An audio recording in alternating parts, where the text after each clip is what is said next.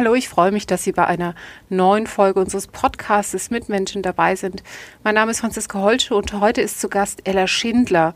Ella ist eine ganz tolle Kollegin bei uns im Verlag Nürnberger Presse. Sie hat eine sehr spannende Geschichte, kam als 16-Jährige erst aus der Ukraine nach Deutschland, ohne ein Wort Deutsch sprechen zu können arbeitet heute als Redakteurin, das heißt Sprache ist ihr Metier und sie engagiert sich im Vorstand der neuen deutschen Medienmacher. Und äh, über all das möchte ich mit ihr heute sprechen. Mitmenschen, ein Podcast von nordbayern.de. Mit Menschen, die verändern, bewegen, unterhalten. Hallo Ella, schön, dass du im Podcast Mitmenschen heute dabei bist. Hallo Franziska, für mich ist es eine neue Erfahrung und ich freue mich auf die. Dein erster Podcast? Ja, ich war noch nie live dabei.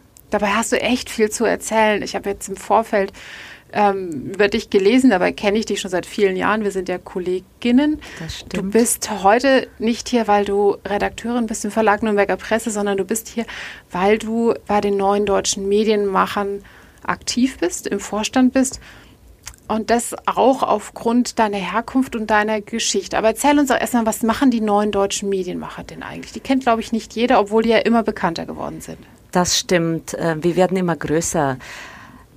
Die neuen deutschen MedienmacherInnen gibt es seit zehn Jahren. Das ist ein Zusammenschluss von Medienschaffenden mit und ohne Migrationshintergrund. Wir setzen uns dafür ein, dass es mehr Journalistinnen und Journalisten mit Migrationserfahrung in den Redaktionen gibt und dass die Berichterstattung äh, zum Thema postmigrantische Gesellschaft etwas vielfältiger wird. Gibt es ja auch Aktionen, die ihr in der letzten Zeit gemacht habt. Also ich erinnere mich an ähm, Wettersysteme, die heißen ja immer Inga, Maria, Philipp, weiß ich nicht was, Das also gute stimmt. deutsche Namen und auf einmal war Gab's da ein Hoch oder ein Tief, ich weiß ein, es gar nicht mehr. Ein Tief Ahmed, Ahmed gab's. war's, Damit ne? haben wir gestartet, genau. Und dann gab's noch äh, einige andere Namen.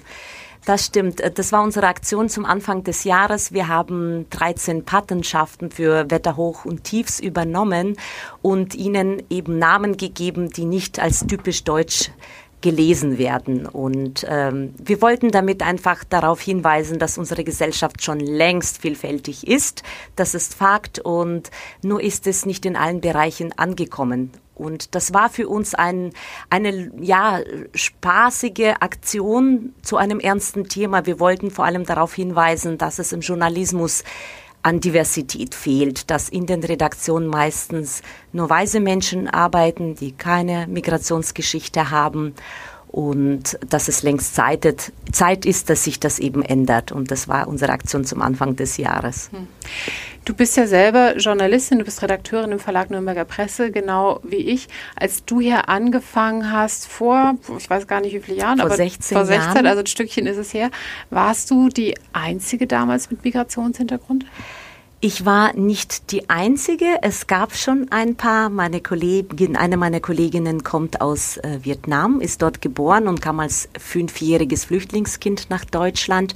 Aber ich war mit Sicherheit die Einzige, die tatsächlich ähm, einige Jahre im Ausland gelebt hat, die eben im Ausland aufgewachsen ist. Ich lebe ja erst seit meinem 17. Lebensjahr in Deutschland und für mich ist Deutsch nicht meine Muttersprache. Ich musste sie mir ganz hart erkämpfen und somit war ich schon, sage ich mal, etwas Besonderes, nicht unbedingt auch im positiven Sinn. Also ich habe mich sonderbar oft gefühl, gefühlt in den Redaktionen bei uns in den ersten Jahren. Und das gibt, glaube ich, einem Menschen so eine ganz, äh, ganz komische und eine schwierige Rolle, ne, die jemand anders auch gar nicht nachvollziehen kann. Emotional, aber auch so dieses, dieses Außenseitergefühl und eben auch Außenseiter sein, ähm, sich Sachen erkämpfen müssen, die mir als ja, weiße, privilegierte Frau in den Schoß gefallen sind oft. Das stimmt. Also ich muss sagen, es gab beides. Zum einen, dass ich das Volontariat machen konnte, war etwas Besonderes. Ähm, Der Verlagsleiter der Nürnberger Zeitung damals hat mir gesagt, wissen Sie, gut schreiben können viele, Frau Schindler, aber Ihr Lebensweg unterscheidet sich dermaßen von den restlichen Bewerberinnen und Bewerbern, dass wir meinen, dass so jemand wie Sie unserem Haus gut tun wird. Und das war für mich sehr empowernd sozusagen. Das war so, jawohl, ich werde hier gebraucht mit meinen Kompetenzen, mit, meinen, äh, mit meinem divers kulturellen Hintergrund. Als ich dann in der Redaktion war, musste ich erstmal lernen, selbstbewusst zu werden, weil ich mir gedacht habe, hoppla, sie sind alle viel besser im Deutsch als ich und ähm, wie wird das sein für mich? Sicherlich von außen war das auch nicht für jeden, sei es in, in der Redaktion, aber auch auf Presseterminen nicht nachvollziehbar. Wie kann jemand arbeiten, der Deutsch nicht als Muttersprache hat? Äh, wer kann er als Journalistin oder Journalist arbeiten? Ähm, ich habe die ersten Jahre immer wieder auch die Erfahrung gemacht, dass auf Terminen ähm, immer gedacht wurde, ich bin Praktikantin. Ich hatte schon längst einen unbefristeten Vertrag. Ähm, bei der Nürnberger Zeitung als Redakteurin, aber auf Terminen immer wieder haben Menschen mich verdutzt angeschaut, weil sie sich irgendwie gedacht haben, das kann ja nicht sein, dass jemand, der mit Akzent spricht, der offensichtlich nicht mit Deutsch aufgewachsen ist, in diesem Beruf arbeiten kann. Das hat erst aufgehört, als ich tatsächlich, glaube älter als 35 wurde, wo man dann klar irgendwie ähm, sich gedacht hat, so alt kann doch keine Praktikantin sein. Also es, ich war schon ein Stück weit ähm, ähm, Alien für jemanden da draußen, glaube ich. Also es war noch nicht so verbreitet, dass, dass Menschen, die eine andere Geschichte haben als die übliche in Deutschland, in diesem Beruf tätig sind. Zumal ja beim Journalismus ist ja Sprache Handwerk. Also das ist ja wirklich das, mit dem man arbeitet. Ähm, und es ist auch schwieriger, Sachen auszudrücken in einer Sprache, die nicht die eigene ist, weil man fühlt sich in der Muttersprache ja irgendwie immer ganz anders zu Hause. Ne? Diese, diese Feinheiten, stimmt, damit zu ja. arbeiten, ähm, das dann in einer anderen Sprache machen zu können, ist ja extremst bewundernswert auch und diese Fähigkeiten zu haben, zumal bei dir ja diese Sprachaneignung ja relativ spät eben kam. Also Ja. es ist nicht so zu dir gekommen wie zu so einem, zu einem Kind, die ja dann noch intuitiver lernen. Das stimmt. Ich kann mich erinnern, mit 16 Jahren, als ich dann in Deutschland war und einen Sprachkurs besucht habe, dass ich diesen Satz, es freut mich, Sie kennenzulernen. Ich konnte das partout nicht lernen. Das wollte nicht über die Lippen bei mir. Ich habe mir gedacht, wenn die Sprache, wenn diese Sprache so schwierig ist, kennenzulernen, das sind für mich drei Wörter, aneinandergereihte Wörter gewesen. Ich habe mir gedacht, wenn diese Sprache so schwer ist, äh, ich werde es wahrscheinlich nicht schaffen, hier meinen meinen Jugendtraum zu verwirklichen und Journalistin zu arbeiten. Aber irgendwann mal war ich so weit, dass ich mir gedacht habe, nee, das passt jetzt, mein Deutsch ist gut, es ist nicht perfekt, aber was macht einen guten Journalisten oder eine gute Journalistin aus? Sprache ja, aber nicht nur. Man muss die Fähigkeit mitbringen, auf die Menschen zugehen zu können. Man muss sich trauen, auch schwierige Fragen zu stellen. Man muss äh, in der Lage sein, sich nicht zu ducken, wenn man eben vor einem ganz wichtigen Politiker oder Politikerin steht. Und man muss in der Lage sein, Themen aufzuspüren, die für Menschen dann draußen von Interesse sind. Und irgendwann mal war ich an dem Punkt, dass ich mir gedacht habe, ja, Deutsch ist vielleicht nicht meine Muttersprache, aber ich bringe sonst noch so viel mit und das hat genauso Berechtigung äh, dafür, dass ich hier in, in diesem Medienhaus tätig bin. Also aber dieses Selbstbewusstsein musste ich erstmal mir auch selber erkämpfen, ja. Am Anfang war ich selber eher äh, verunsichert und habe meinen Platz erstmal suchen müssen. Was aber auch wichtig ist zu, zu wissen, es gibt viele Menschen aus Einwandererfamilien, für die ist Deutsch ihre Muttersprache. Sie kriegen aber auch oft keine Chance, weil man ihnen von vornherein unterstellt, ah ja, der ist äh, in einer diverskulturellen Familie aufgewachsen, vielleicht klappt es mit dem Deutschen nicht so gut und darum geht's den neuen deutschen MedienmacherInnen auch, also zu zeigen, es gibt schon viele Menschen, die keine Defizite haben, sondern nur Vorteile. Und das ist äh, im journalistischen Beruf nur von Vorteil, wenn man sich mit mehreren Kulturen auskennt, mehrere Sprachen spricht. Es gibt auch immer Geschichten von Kindern, die aus äh, Familien kommen, äh, die den Migrationshintergrund haben, wo vielleicht die Eltern eingewandert sind nach Deutschland, die, wie du sagst, die geboren sind, hier aufgewachsen sind, super gut Deutsch sprechen, gute Noten in der Schule haben, dann geht es an den Übertritt zum Gymnasium und der Lehrer, die Lehrerin sagt dann, na ja, doch lieber mal Mittelschule. Ein Migrantenkind, Das, ja. ne, da, das sind schon diese, diese Scheuklappen bei ganz vielen Ja. Menschen einfach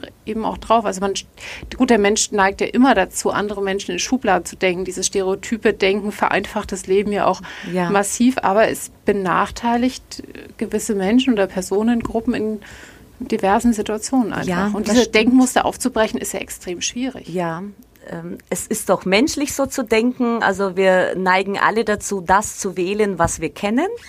Ähm, aber das muss man tatsächlich aufbrechen. Ich sehe große Notwendigkeit dazu. Die, in der freien Wirtschaft ist es ja selbstverständlich, dass viele Teams divers kulturell sind, dass Menschen aus verschiedenen Ländern zusammenarbeiten oder eben divers kulturelle Hintergründe haben. Und ich bin davon überzeugt, dass es für Journalismus absolut wichtig ist, sich auch in diese Richtung zu öffnen. Und wichtig ist, dass wir erkennen, es ist keine Charity-Veranstaltung, wenn man Menschen, äh, die aus Migrantenfamilien kommen, einstellt, sondern das sind zusätzliche Qualifikationen, die wir uns dann ins Haus holen. Also es ist ein Muss in meinen Augen und äh, nicht eine humanitäre Sache. Wenn jetzt ich ähm, ein Arbeitgeber wäre und du müsstest mich davon überzeugen, was denn diese Qualifikationen sind, von denen du gerade gesprochen hast, diese Zusatzqualifikationen. Wie würdest du mich überzeugen, wenn es nicht ohnehin meine Haltung wäre?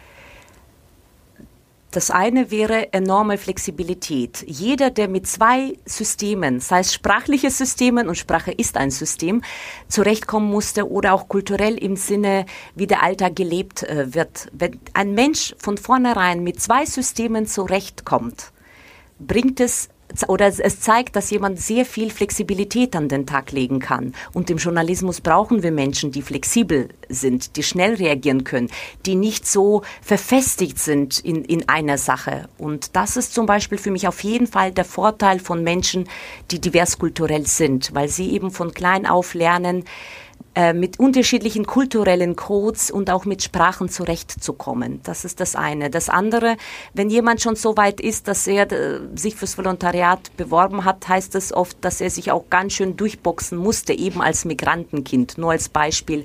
Wir wissen ja, wie das Schulsystem oft ist in Deutschland. Ähm, dann ist es auch für mich, wenn jemand den Willen schon mitbringt, so weit zu kommen, dann hat er sicherlich auch einige Hürden hinter sich gebracht.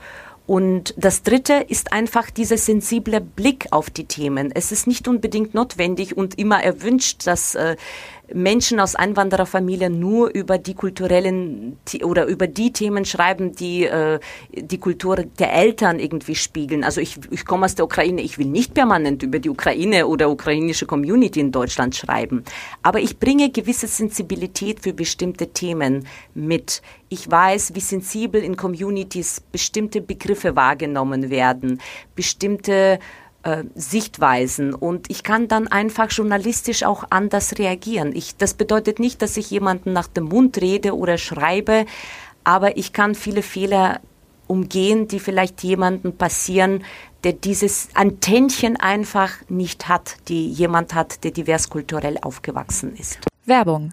Regional, heimatverbunden und einzigartig. Das sind die Geschichten hier bei uns im Mitmenschen-Podcast und die Philosophie der Pyraser Brauerei. So unterschiedlich die Metropolregion Nürnberg mit ihren Mitmenschen ist, so vielfältig ist auch das Pyraser Sortiment. Von Bier über Limonaden und Säften bis hin zu Mayu, dem neuen Erfrischungsgetränk aus Guayusa-Tee. Die Pyraser Landbrauerei hat für jeden das richtige Getränk. Vieles von dem du ja sagst, das gilt ja nicht nur für Journalismus, sondern das gilt ja für eigentlich alle Unternehmen. Also dieses Thema Flexibilität, was du ansprichst, die, die Fähigkeit, in unterschiedlichen Situationen agieren zu können und da auch sinnvoll agieren zu können, das ist ja etwas, das braucht man nicht nur im Journalismus, sondern eben in ganz, ganz vielen Jobs. Und ähm, Absolut. da ist ja nicht nur unsere Branche eine, die dazu, die dazu wenig divers ist. Ähm, das lässt sich ja übertragen auf öffentlichen Dienst zum Beispiel, wo es ja auch äh, Nachholbedarf gibt in Manche Unternehmen sind da super weit, andere Unternehmen wiederum sind da auch Noch in eher alten Strukturen ja. verhaftet. Also das ist ja ein gesamtgesellschaftliches äh, Problem. Auch Politik ist ja auch oder, ja, divers. Ja, oder auch schau mal in, in die Lehrerzimmer von mhm. unseren Schulen.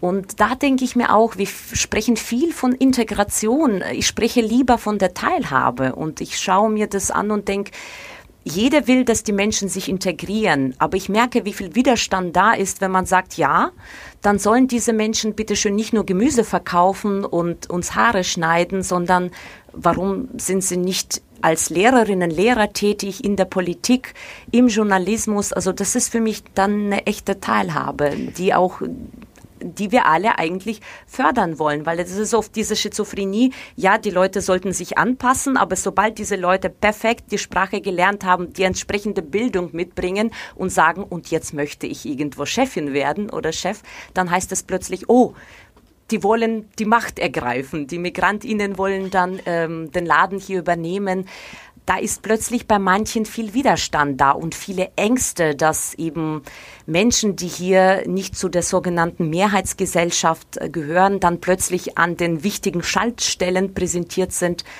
Da ist vielen nicht ganz geheuer dabei. Und das ist sehr schade.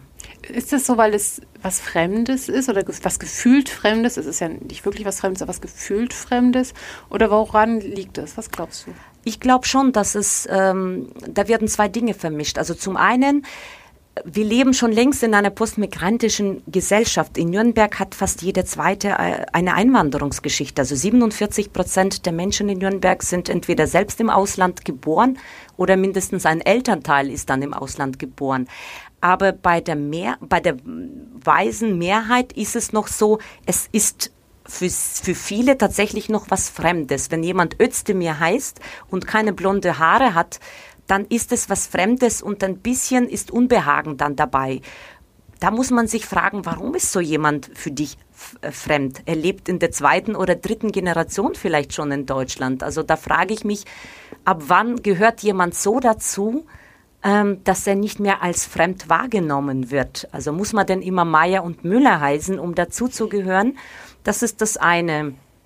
Das andere denke ich, dass viele ihre äh, Stereotype haben. Ah, die kommt aus dem muslimischen Kulturkreis, dann ist er so und so. Ah, die kommt aus Osteuropa, dann ist, sind die Menschen dort so und so und diese Person vielleicht auch. Also Menschen neigen dazu, die Stereotype und oft Vorurteile von den Gruppen, denen sie die Menschen zuordnen, auf einzelne Personen zu übertragen. Und leider haben die meisten migrantischen Gruppen keinen so guten Ruf, es, äh, Ruf in Deutschland, es sei denn, es geht um äh, Migrantinnen und Migranten, die ihre Wurzeln äh, in Westeuropa haben oder Schweden, den USA. Amerika genau, da gibt es ne? schon, mhm. äh, mein, ein Freund von mir ist US-Amerikaner und der lebt in, in Nürnberg seit über 20 Jahren. Der sagt auch über sich selber, er ist ein Edelmigrant. Das ist ihm schon bewusst, dass er anders behandelt wird als jemand, der in Nigeria aufgewachsen ist. Hängt es auch viel damit zusammen, dass sich ähm, die, die Menschen in,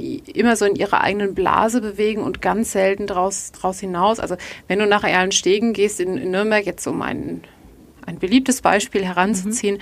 ähm, da ist die Nachbarschaft einfach weiß. Da ist, heißt die Nachbarschaft Meier, Müller, Schmidt äh, und ist Vornamen Lisa und Peter oder was auch immer. Also da wird man eben ganz selten jemand finden, der Özdemir heißt mhm. oder ganz selten jemand finden, der einen äh, Migrationshintergrund aus Afrika oder so mhm. heißt. Und dadurch werden ja solche, können solche Stereotype ja auch ganz schlecht aufgebrochen werden.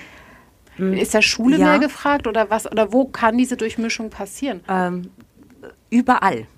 Also das kann zum Teil tatsächlich so sein. Es gibt auch Untersuchungen, je weniger Berührung äh, da ist mit äh, migrantischen Gruppen, umso höher die Ängste. Aber ich würde jetzt nicht jeden verurteilen, der in Ellenstegen lebt. Da gibt es sicherlich durchaus Beispiel. einige. Ich ja, hätte auch die, meinetwegen Sündersbühlen ja, können. Ja, genau. Ähm, das kann tatsächlich daran liegen, dass die Menschen wenig Berührung haben. Aber um das aufzubrechen, müssen wir überall aktiv werden. Wir äh, sollen in, in den Kindergärten einfach das Thema aufgreifen und zeigen, Diversität ist normal. Äh, in Afrika zum Beispiel gibt es viele Länder, da ist es eher ungewöhnlich, wenn ein Kind ein, mit einer Sprache aufwächst. Überhaupt, auf der Welt gibt es mehr Menschen, die ähm, mit mindestens zwei Sprachen aufwachsen als mit einer. Also es ist normal, divers zu sein. Wir müssen in den Schulen aktiv werden, indem wir auch diese Diversität leben. Und da sind wir als Medienschaffende äh, gefragt. Wenn ich ab und zu mal in die Zeitungen äh, schaue und durch diese Brille die Zeitungen anschaue, wer ist da als Expertin oder als Experte? Wer kommt da zu Wort?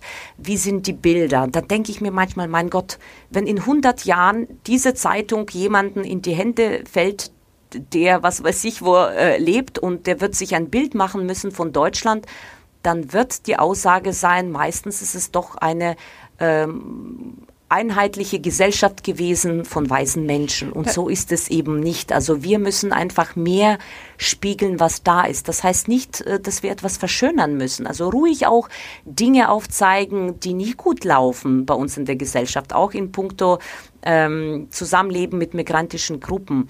Aber eben Normalität zeigen und auch Expertinnen und Experten zu Wort kommen lassen, die äh, eine Einwanderungsgeschichte haben, weil die gibt's ja auch. Nur auch hier viele Journalistinnen und Journalisten sind gewohnt, auf das zu, zurückzugreifen, was sie kennen. Und das sind meistens Müllers und Meyers. Hm, und das absolute Negativbeispiel, was ja maximal durch die Medien gegangen ist oder auch viel diskutiert ist, worden ist, ist ja die letzte Instanz, eine WDR-Sendung, ja. äh, in der ich glaube vier, fünf weiße ja die gesprochen haben über Sprache, wie man Sprache ja. verwenden kann und ob man gewisse Begriffe noch heute nutzen sollte oder eben auch nicht. Also da wurde ja ganz viel über Menschen gesprochen, die betroffen sind und keiner kam zu Wort, der wirklich auch etwas aus dem eigenen Erleben hätte beitragen können oder auch ja, mit dem anderen Blickwinkel reingegangen wäre. Das stimmt und ich weiß, wie groß die Aufregung auf beiden Seiten ist. Ich weiß, dass viele Menschen ohne Migrationshintergrund das nicht nachvollziehen können, warum bestimmte Begriffe nicht mehr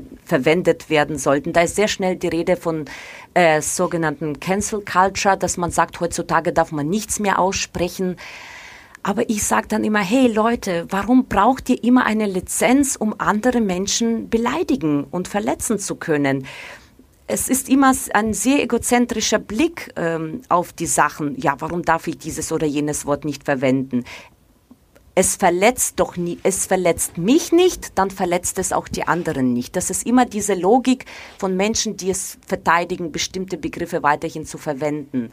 Sie sagen, ja, ich habe das nicht so gemeint und ich finde, es ist nicht verletzend, aber sie selbst sind von der Sache nicht betroffen. Und da finde ich das schon sehr egozentrisch zu behaupten, weil es mich nicht betrifft und mich nicht verletzt, ist es nicht verletzend. Ich finde es viel humaner im Umgang miteinander in unserer Gesellschaft, dass wir sagen, wenn das jemanden verletzt und wenn es nur eine kleine Gruppe gibt, die es verletzt oder die sich dadurch diskriminiert fühlen und wenn es Alternativen dazu gibt, warum verwende ich nicht ein anderes Wort? Also es ist eine Frage ein, des Miteinanders, finde ich. Und Warum sollten wir Menschen bewusst verletzen? wenn es Alternativen gibt und die gibt es. In Nürnberg gibt es ja wie in vielen Orten eine Mohrenapotheke. Mhm. Was hältst du von diesem Begriff und der Weiterverwendung dieses Begriffs? Das ist ja eine Sache, die wirklich immer sehr, sehr intensiv und sehr kontrovers diskutiert worden ist. Über viele andere Begriffe müssen wir ganz, ganz sicher nicht ja. reden, aber die Mohrenapotheke ist etwas, das gibt es weiterhin in Nürnberg und die. Ja, ähm, ich bin tatsächlich auf der Seite, dass ich sage, es gibt Dinge, die müssen auch umbenannt werden, weil gewisse Begriffe, die man immer schon kennt, die, die gehen auf die Kolonialzeit zurück ähm, und man, man muss sie nicht weiterhin verwenden. Ich bin dafür, dass man tatsächlich auch Umbenennungen vornimmt, wenn ich weiß, es gibt Menschen, die sich dadurch schlecht fühlen, dass sie dieses Wort lesen oder sehen. Es mag eine kleine Gruppe sein, aber es gibt Alternativen dazu. Warum sollte man es nicht machen? Warum sollte man darauf pochen, dass alles so bleibt? Wie gesagt, meistens verteidigen es diejenigen, die es selbst nicht betrifft. Das ist das eine. Und ähm, ich denke mir auch, Sprache ist was Lebendiges. Ähm, Wer will heute, der nicht verheiratet ist, als Fräulein angesprochen werden? Vor 50 Jahren wurde dieser Begriff eben aus der Amtssprache rausgenommen. Da gab es sicherlich auch viel Aufregung, weil das war doch üblich, dass man die jungen Frauen oder nicht verheirateten Frauen so anspricht. Und, und? Das Wort kam weg und wir leben weiter und es gibt andere Begriffe und die sind okay. Und wenn ich verheiratet bin und mein Ehemann mich vorstellt, dann äh, wäre doch komisch, wenn er sagen würde, das ist mein Weib ähm, das kann man vielleicht als stilistisches Mittel durchaus verwenden, aber will das jemand so haben? Will jemand so vorgestellt werden? Nein. Und mein Wohnzimmer ist auch nicht mehr die gute Stube. Auch hier, wenn ich es verwende, eher als stilistisches Mittel. Ansonsten sage ich Wohnzimmer. Also die Sprache verändert sich. Wenn man überlegt, vor einem Jahr, wer hat schon das Wort Lockdown, Social Distancing oder Shutdown gekannt? Niemand. Und plötzlich war das in aller Munde und es ist ganz normal, dass wir die Begriffe verwenden. Warum beharren wir auf Begriffen, die andere Menschen verletzen, wenn es Alternativen gibt? Ich glaube, der Mensch ist einfach immer doch irgendwie so, so eingefahren. Also ich, mir fällt es momentan auf. Ich habe ein Kind, zwei Jahre alt, und schaue mit dem ganz gerne Bücher an. Der mag ja. das total gerne. Prinzessin ist immer blond, der Prinz ist immer blond und wenn es irgendjemand gibt, der irgendwie böse ist oder was auch immer, dann ist es dunkelhaarig oder sowas. Ja. Was im Prinzip nie vorkommt in diesen Kinderbüchern oder man wählt dann ganz gezielt welche aus, die ähm, die das zum Thema machen oder die sagen, wir wollen das auch Teil dieses Kinderbuches, soll das auch das Teil dieses Kinderbuchs sein, sind schwarze Menschen ja. oder Menschen, die eben ganz offensichtlich ähm, nicht schon in der 15. Generation in Deutschland geboren sind. Da ja. ist etwas, was Kindern von vornherein mitgegeben wird. Ja, das stimmt. Im Übrigen gibt es viele oder einige Gruppen, die in der 15. Generation in Deutschland leben, wie ja. zum Beispiel Sintizes, also Sinti und die, die leben seit 600 Jahren in mhm. Westeuropa und die werden trotzdem noch als marginalisierte migrantische Gruppe angesehen. Aber das stimmt, also unsere Kinderbücher, wenn man ansetzt, dann muss man auch da ansetzen. Also ich plädiere dafür einfach auch da mehr Diversität an den Tag zu legen, diese Ängste sind da, dass meine Welt, die ich mir zurechtgelegt hat, plötzlich ähm, aus den Fugen gerät, ne, wenn sie anders wird. Das ist auch ein normales menschliches Gefühl, aber man kann das durchaus reflektieren und sagen, hey, was passiert schon, wenn eben äh, in den Kindernbüchern auch die, die Bösen blond sind und die Guten äh, dunkelhaarig oder ähm, andere Aufteilungen da sind. Also das ist, äh, da fängt's an und genauso ist es äh, mit uns Medien und in der Schule. Ich denke, wenn man einfach Dinge ändert und diese Diversität mehr beachtet, irgendwann mal wird das auch mehr Normalität sein. Also es ist jetzt schon teilweise ähm, für viele nicht so ungewöhnlich, wenn sie in bestimmten Stadtteilen unterwegs sind, dass da nicht alle Menschen nur weiß sind. Na? Und wenn wir öfter damit in Berührung kommen, merken wir, hey, hey, das, ja, die Welt geht nicht unter und uns gibt's weiterhin und unsere Kultur wird uns nicht weggenommen. Also für mich, wenn jemand dann anfängt, unsere Werte und so weiter, dann sage ich ja, meine christlichen Werte bedeuten auch Nächstenliebe. Das gehört dazu. Das ist das Fundament, auf dem wir alle stehen. Und die Akzeptanz, äh, wir, wir müssen einander akzeptieren und das sind für mich auch christliche Werte. Und das kann ja nicht sein, dass ich christliche Werte verteidigen will, aber Menschen, die anders aussehen als ich, eine andere Geschichte haben und vielleicht auch ähm, ein, ein etwas anderes Habitus, ähm, dann als nicht erwünscht behandle. Du hast ganz am Anfang unseres Gesprächs erzählt, dass du mit 16 Jahren äh, nach Deutschland gekommen ja. bist, kein Deutsch konntest und hier erst Deutschland kennengelernt hast, Deutsch sprechen gelernt hast. Wie kam es dazu, dass ihr aus der Ukraine ausgewandert mhm. seid? Also ich gehe davon aus, deine gesammelte Familie ja. ist nach Deutschland gekommen. Ich glaube, ihr seid als Spätaussiedler. Genau, also ich bin in einer deutschstämmigen Familie aufgewachsen. Das wird vielleicht manche amüsieren, aber das ist so eine kleine Anekdote am Rande. Wenn mein Kinderzimmer nicht aufgeräumt war, hat meine Mutter zu mir immer gesagt, Ella, du bist doch ein deutsches Mädchen. Wie schaut's bei dir aus im Kinderzimmer? Ja, die so, nächste Stereotype. Ja, genau. Also all diese preußischen Tugenden, die wurden mir total beigebracht als Kind. Aber nicht die deutsche Sprache. Das war in der Sowjetunion nicht möglich, ähm, auf der Straße äh, Deutsch zu sprechen oder zu Hause. Es, es war sehr, sehr kompliziert. Also der Ruf der Deutschen nach dem Zweiten Weltkrieg war ähm, ramponiert und ähm, aber so bin ich aufgewachsen, zu Hause mit, mit äh, vielem, was wir als Deutsch äh, verstanden haben, so wie wir es interpretiert haben. Und das haben mir meine Eltern beigebracht. Und dort war ich für viele selbstverständlich die Deutsche, also mit meinem Namen auch Ella und Schindler, so hieß kein ukrainisches, kein russisches Mädchen. Ähm, und wir sind dann eben als Spätaussiedler, also Deutschstämmige aus der Ukraine, nach Deutschland gekommen. Das war im Jahr 92 und ich habe mich so darauf gefreut. Warum? Ich habe hab mir gedacht, die Welt wird mir offen stehen. Ich habe 16 Jahre in, in der Sowjetunion beziehungsweise dann in der Ukraine ähm, verbracht und ähm, es gab kaum Möglichkeiten, die Welt, also gar keine Möglichkeiten, die Welt zu bereisen. Ähm, und das ist das, was mich gereizt hat. Ich dachte, ich komme nach Deutschland, da ist so viel Freiheit, ich werde die Welt kennenlernen und die Welt will mich kennenlernen. und dann kam ich hierher und habe gemerkt, hey, Ella, von deiner Sorte gibt's viele und Menschen sind nicht unbedingt sehr erfreut, dich hier zu haben. Also die Erfahrung habe ich auch immer wieder gemacht.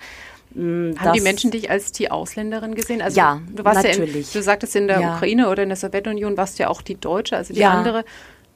Du genau, nie ich war, dazugehört. Ich, absolut. Ne? Die Erfahrung, was das bedeutet, zu einer Mehrheit zu gehören, habe ich nie gemacht. In der Ukraine war ich anders, weil ich deutschstämmig war und das hat mein Name verraten.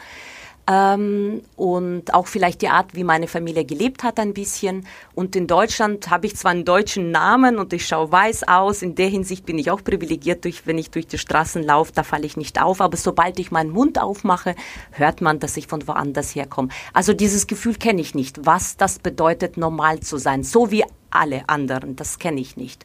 Vielleicht ist es auch der Grund, warum ich mich umso stärker eben für marginalisierte Gruppen einsetze, weil ich weiß, wie sich das anfühlt, ähm, vor allem, wenn man nicht als etwas Besonderes gilt, sondern als sonderbar. Das ist eben der Unterschied. Ne? Man kann auch zu einer kleinen Gruppe gehören und als elitär durchgehen, aber ich war eher sonderbar.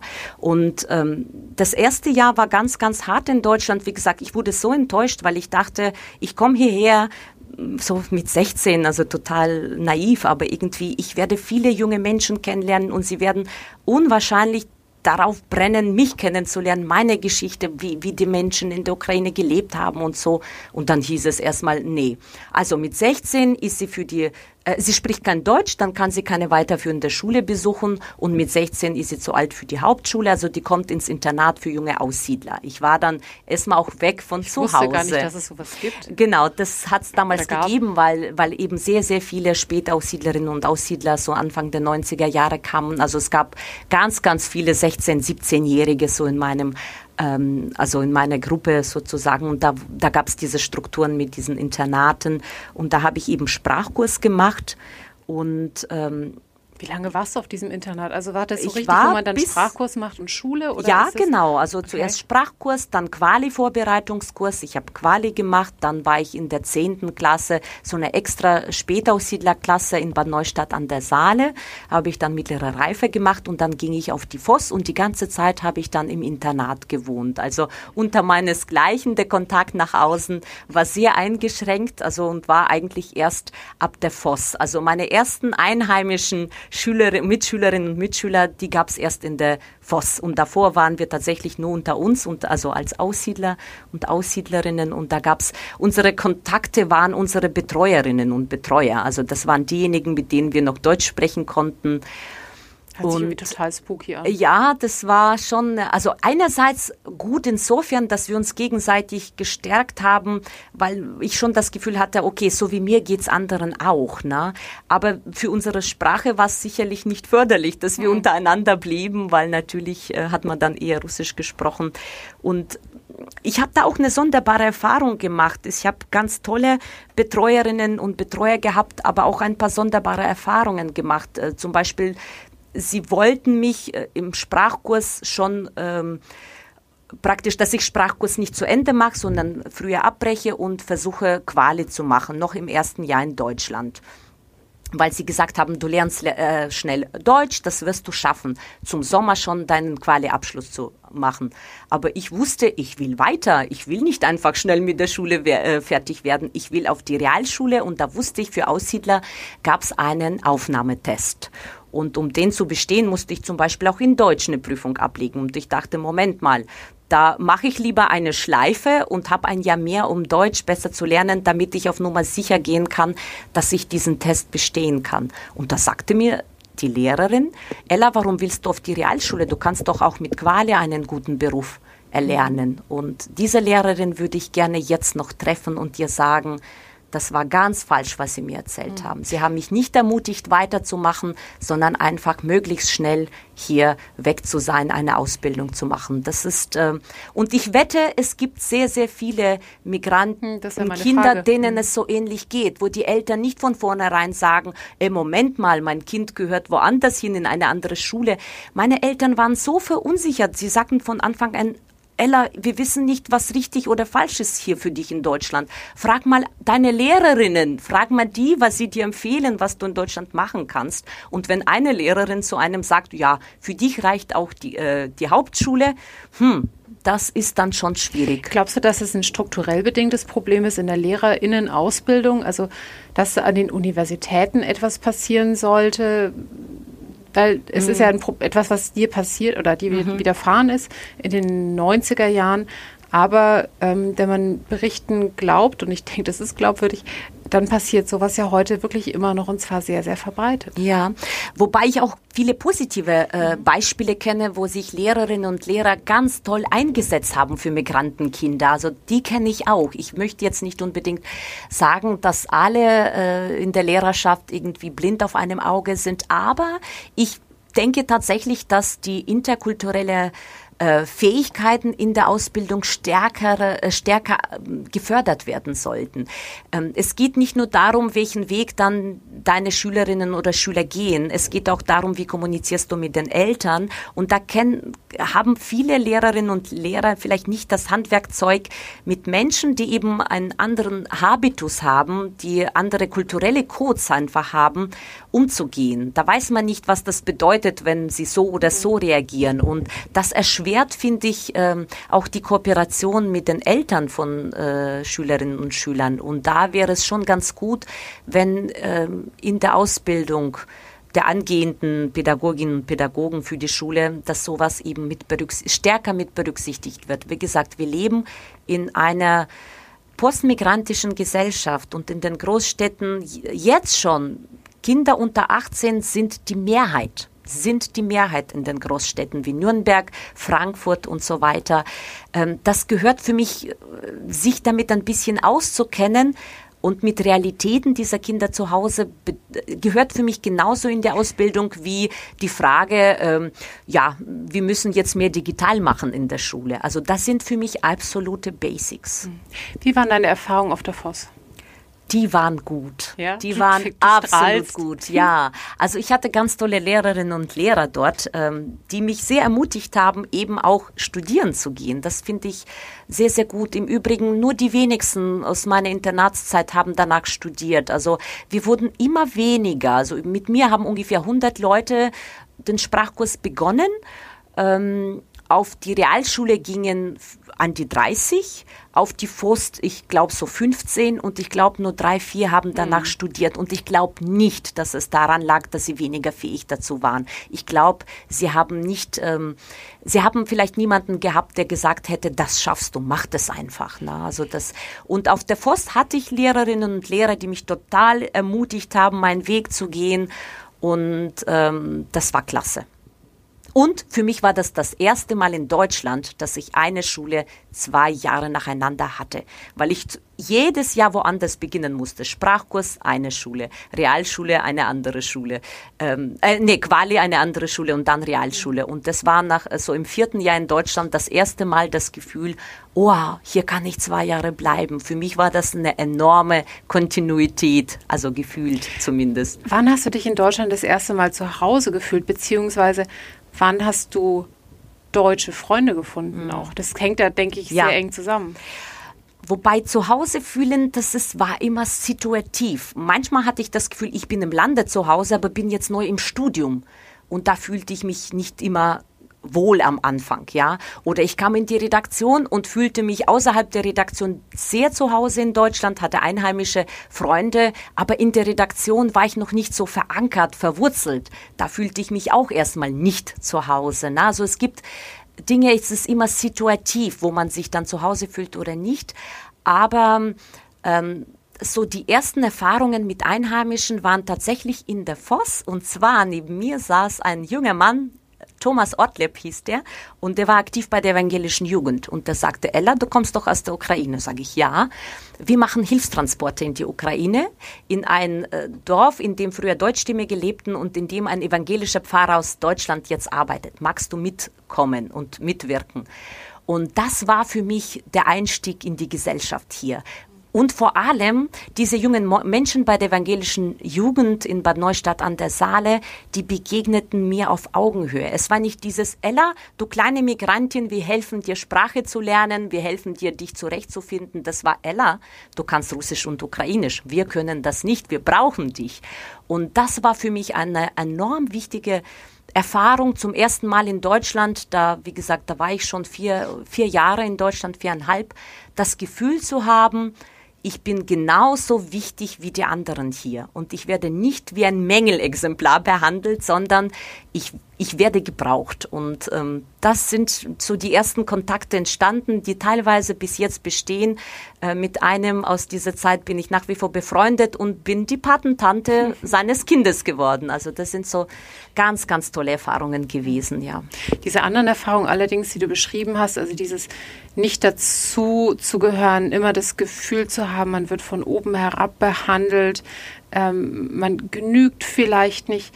Das kann in einem Menschen ja aber auch ganz schön viel auslösen. Also, dass du weiter so konsequent auf deinem Weg geblieben bist, zeugt ja von absoluter Willensstärke und von Durchsetzungsfähigkeit und aber auch Glück. Ich hatte auch, Glück ja. mit Menschen, die mich eben auch anders behandelt hatten. Also es ist beides. Sicherlich, ich habe einiges dazu beigetragen und dieses Selbstbewusstsein empfehle ich äh, jedem an den Tag zu legen, der eben Migrationshintergrund hat. Ich muss nicht allen danken dafür, dass ich jetzt in der Redaktion arbeiten darf, dass ich dieses und jenes mhm. mache. Ich sag, ich habe es mir erkämpft, ich habe es mir erarbeitet, ich habe es mir verdient.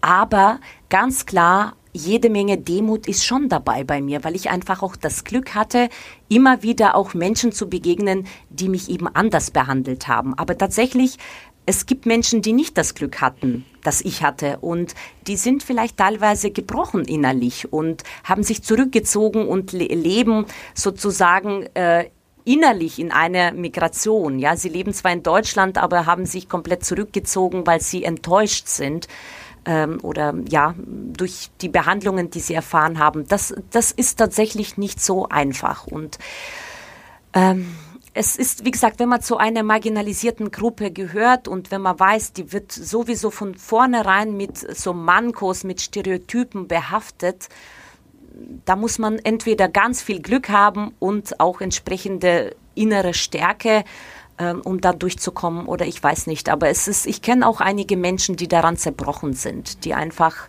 ähm, ja nicht aus sich das gemacht haben, was sie machen konnten und für diese Gesellschaft letztendlich verloren gegangen sind, mehr oder weniger. Und die Gesellschaft hat sie im Prinzip auch dazu gebracht in Teilen. Also wenn man an Menschen ja nicht glaubt und Menschen auch nicht ähm, die Stärke gibt oder die Unterstützung gibt, die er braucht, also Neudeutsch ja. Empowerment ja. betreibt in dem Sinne, ähm, dann macht man es einem Menschen entsprechend schwer, in diese Gesellschaft anzukommen, beziehungsweise bringt ihn auch in gewisser Weise dazu, sich zu verabschieden von das stimmt, dieser also, Gesellschaft. Ja. Oder von dem, was wir als gesellschaftlich wünschenswert vielleicht auch erachten. Ja, so ist es. Und es ist schon klar, das ist keine Einbahnstraße. Also ähm, auch ähm, MigrantInnen sollten zeigen, dass sie was erreichen wollen. Also das äh, darf man natürlich nicht äh, irgendwie wegwischen und sagen, man muss nur ihnen was geben.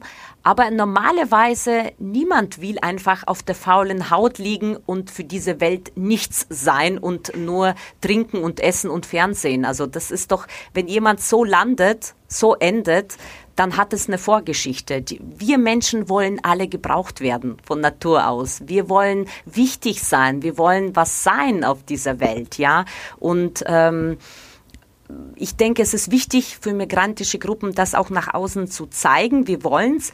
Aber umgekehrt, die Gesellschaft muss schon diese Offenheit mitbringen. Aber für mich ist es nicht nur dieses, wir helfen ihnen, sondern tatsächlich, wir sind offen das ist das, diese Erfahrung, die ich bei der evangelischen Jugend gemacht habe, weil es kann genauso schrecklich sein, wenn du so behandelt wirst, du Arme, du kannst nicht so gut Deutsch, ich helfe dir, ich mache für dich.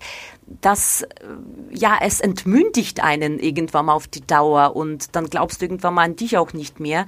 Man braucht einfach diese Be mehr Begegnung auf Augenhöhe und äh, selbst wenn eine Angst da ist in, in, ja, bei der Begegnung mit was Fremden, was absolut normal ist, aber immer wieder sagen, hey, es ist auch nur ein Mensch, gib ihm eine Chance. Auch wenn du Angst hast, weil dieser Mensch so und so ausschaut oder so und so spricht, gib ihm eine Chance. Er hat dir noch nichts Böses getan. Geh nicht von vornherein davon aus, dass er dir was Böses will.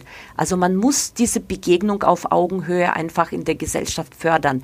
Wir brauchen es auch. Wir können uns doch gar nicht leisten, Menschen zu verlieren irgendwie äh, in unserer Bewegung nach vorne.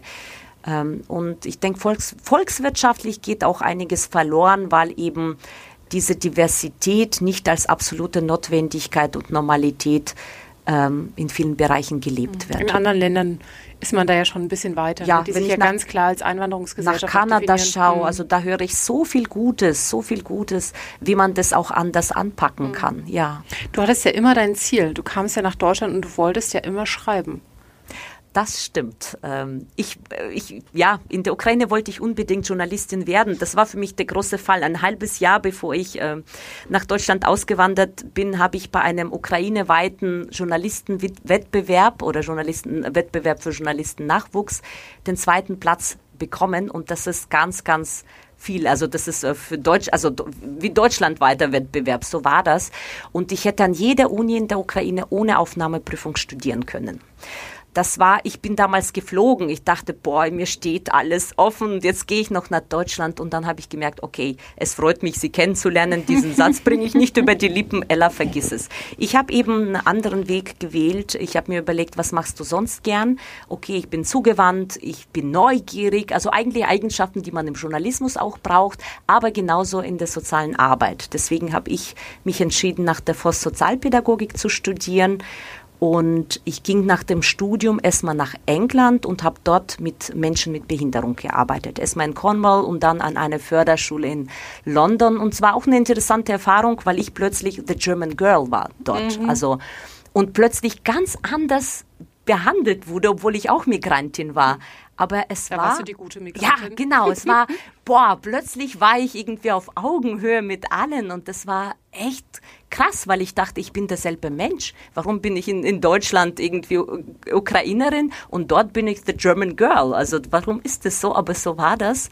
Und ich habe sehr viele, ich glaube, diese Zeit in England war insofern sehr wichtig für mich, weil ich viele E-Mails an Freunde geschrieben habe und die haben mir gesagt, Ella, du schreibst so spannend, schreib mehr, was du erlebst. Also es war so eine Art Blog. Mhm aber nur für meine Freundinnen und Freunde.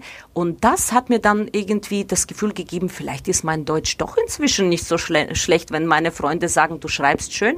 Und dann kam ich zurück und dachte, okay, ich arbeite nicht als Sozialpädagogin, ich versuche was anderes was auch für viele ganz strange war, weil in Deutschland damals war noch das Bild, das, was du gelernt hast, was du studiert hast, das musst du arbeiten. In England habe ich eben das anders erlebt. Da arbeiten Menschen in unterschiedlichen Bereichen, ganz egal, was sie vorher studiert haben. Also da war viel mehr Flexibilität da und Offenheit.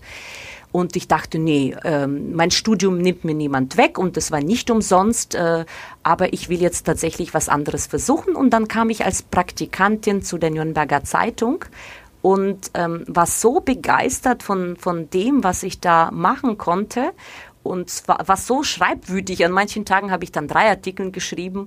Ähm, und da dachte ich mir, vielleicht soll ich das machen. Die Sekretärin bei uns damals hat mich darauf angesprochen, hat gesagt, Frau Schindler, äh, ab bis Montag können Sie sich fürs Volontariat bewerben. Vielleicht wollen Sie es machen. Das hat sie mir am Freitag gesagt. Also am Wochenende habe ich ganz, ganz schnell äh, meine Bewerbung geschrieben und ich habe niemandem davon irgendwas erzählt. Nicht meinen Freunden, nicht meiner Familie, weil ich das Gefühl hatte, wenn ich das sage, die werden sagen, du bist größenwahnsinnig. Wie, was ist in dich gefahren, dass du glaubst, dass du bei einer Zeitung volontieren kannst? Und ich dachte, naja, wahrscheinlich kriege ich sowieso eine Absage, dann ist es nicht so peinlich. Und dann hat es tatsächlich geklappt. Und mhm. das, das ist einer der glücklichsten Tage meines Lebens gewesen. Das war Freitag, der 13. Februar, als der Geschäftsleiter damals bei mir angerufen hat und mir eben die Zusage mhm. gegeben hat. Das war ganz, ganz toll. Du hast vorhin gesagt, ähm, du hast dich immer situationsabhängig zu Hause gefühlt ja. in Deutschland. Ich gehe davon aus, dass du dich jetzt hier zu Hause fühlst. Seit wann? Gab es da so einen Moment, wo du gesagt hast, jetzt bin ich wirklich angekommen?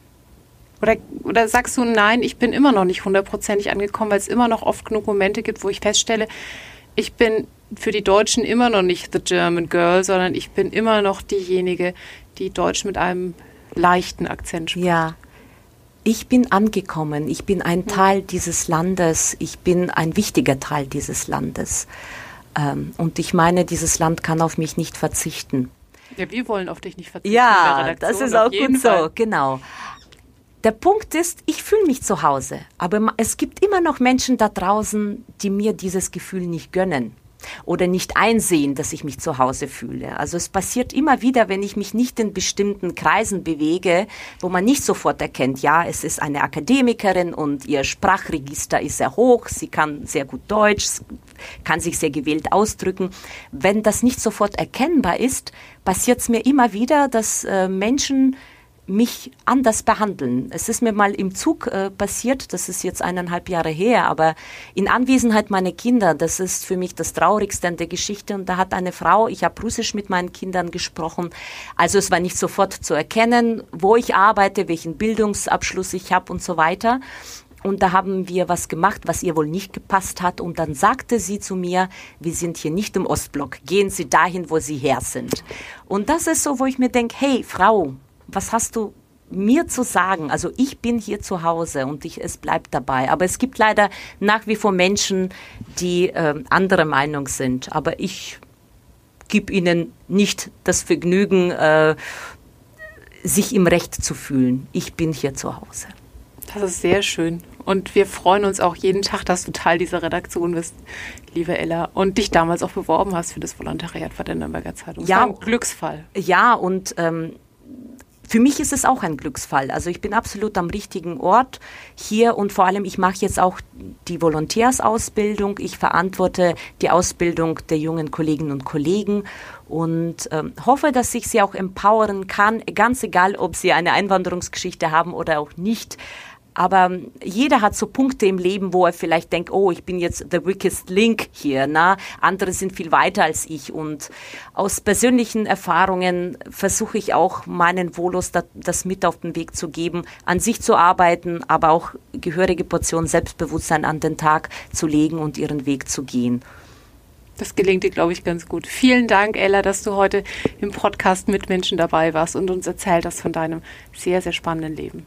Danke, Franziska. Es hat mir auch wahnsinnig viel Spaß bereitet. Dankeschön. Gerne.